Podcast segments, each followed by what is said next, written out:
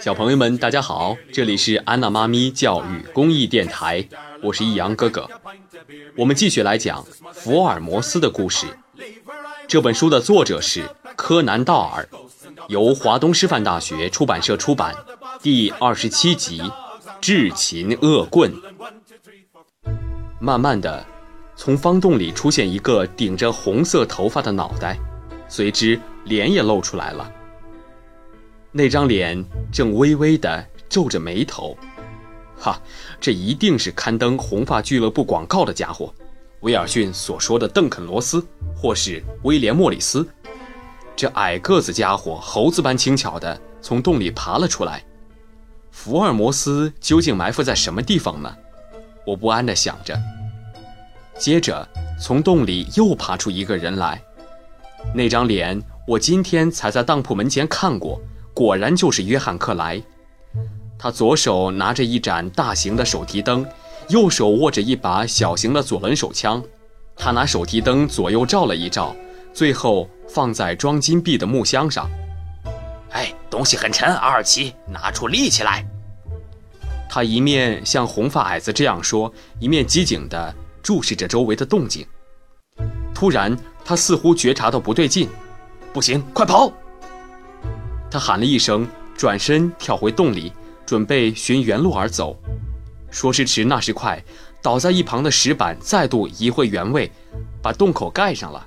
嗯，克莱哼了一声，站在盖回去的石板上，用手提灯向四周探照。突然，旁边跳出一个人，就是福尔摩斯。石板当然是他盖过去的。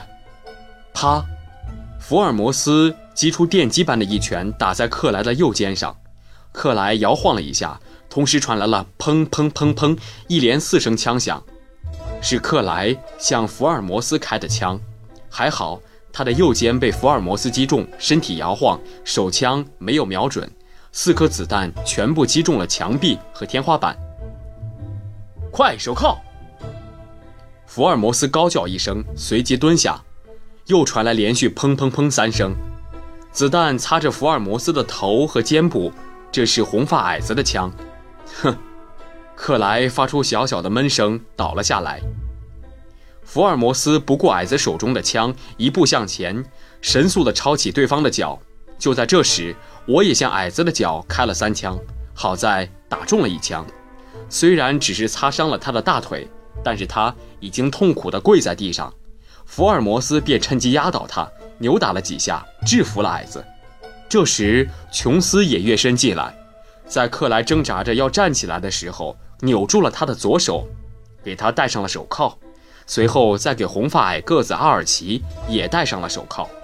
福尔摩斯站起来，拾起克莱掉在地上的手提灯，向木箱后面去。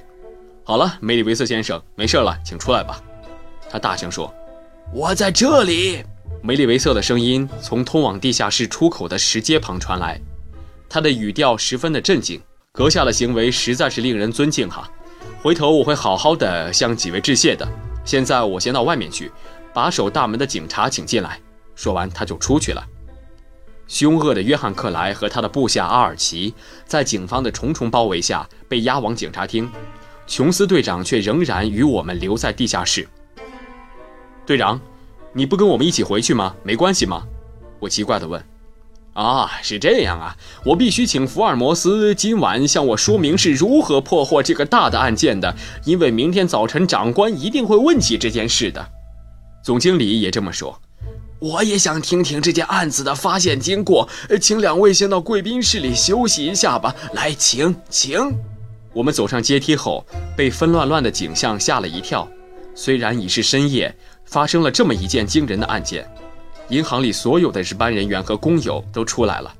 有名的侦探家福尔摩斯先生在这里当场破获了银行偷窃贼，犯人被警察带走了。这些人一面兴奋地说道，一面把目光都集中在福尔摩斯和我的身上。福尔摩斯不得不向大家摆出僵硬的笑容。伦敦银行的贵宾室里挤进许多员工，大家都想听听破案的经过。福尔摩斯坐在梅里维瑟、琼斯和我三个人面前，一面喝着冒热气的红茶，一面侃侃而谈。现在我把前面叙述过的予以省略，按照福尔摩斯当时的口气记录于后。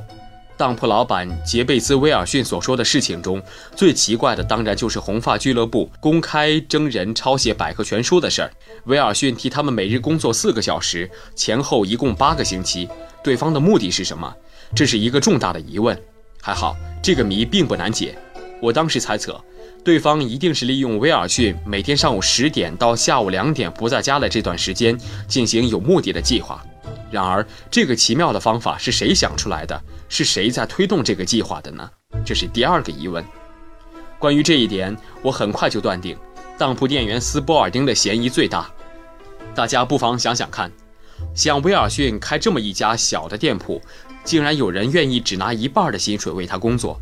可是这个勤奋的店员却又是一个摄影迷，一有空暇便钻到地下室里去，这不是一件不合常理的事吗？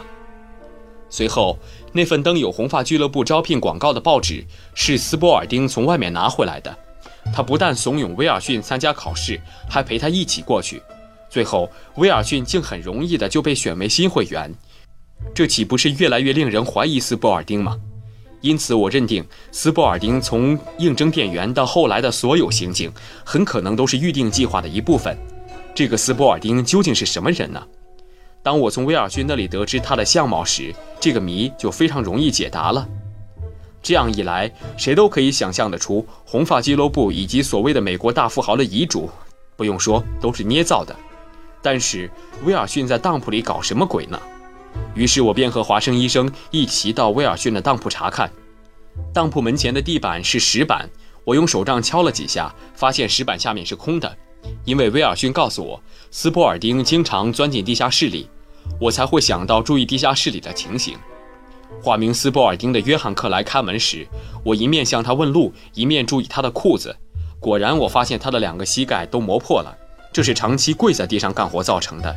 显然，他是在地下室里挖掘通道，而门前石板下又有空洞的声音，所以他开辟的隧道是往门口的方向。事情发展到这里，我就有自信破这个案子了。当然，挖掘地道可不是个容易的事儿，需要很长的时间。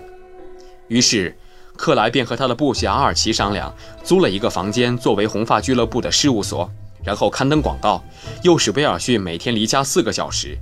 当然，威尔逊不在家的时候，克莱就可以放心的挖掘了。实行这个计划，克莱花了很多钱，登广告、租律师事务所、购买家具和百科全书，还要付给威尔逊薪水。他舍得花这么多钱，犯罪的目的一定很大，所以我的侦查范围就很小了。所有人都在一旁一声不响，听得非常出神。福尔摩斯露出愉快的神情，继续说：“威尔逊来委托我的时候，正是他看到红发俱乐部解散的字条当天。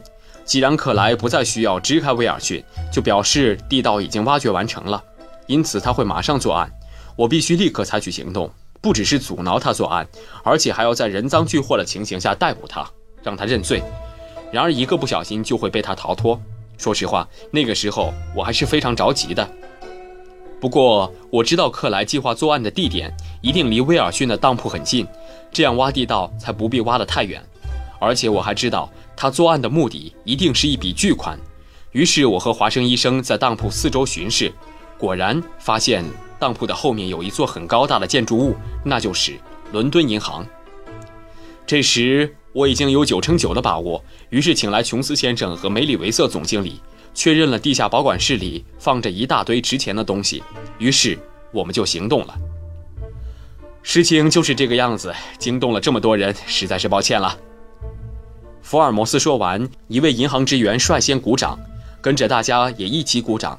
掌声震动了整个屋子，很久很久才停下来。我们回到贝克街的住所时，天已经亮了。福尔摩斯坐上沙发，立刻拿起烟斗装了一满烟。他点上火之后，笑着说：“那个红发大块头也许现在还在睡觉呢。他做梦也不会想到，那个很勤奋的店员竟然是大盗约翰克莱，更不会想到。”自己家里的地下室被挖了一条地道通往伦敦银行，还造成了这么大的一场骚动呢。福尔摩斯说罢，又猛吸了几口烟，仰起头来，将浓浓的烟雾喷吐向天花板。没多久，室内就烟雾弥漫，让人分不清屋内和屋外。因为这个时候，伦敦的晨雾也正浓呢。本节目由安娜妈咪教育公益电台出品，感谢您的收听。如果你喜欢我们的节目，欢迎添加安娜妈咪的微信公众号，不见不散。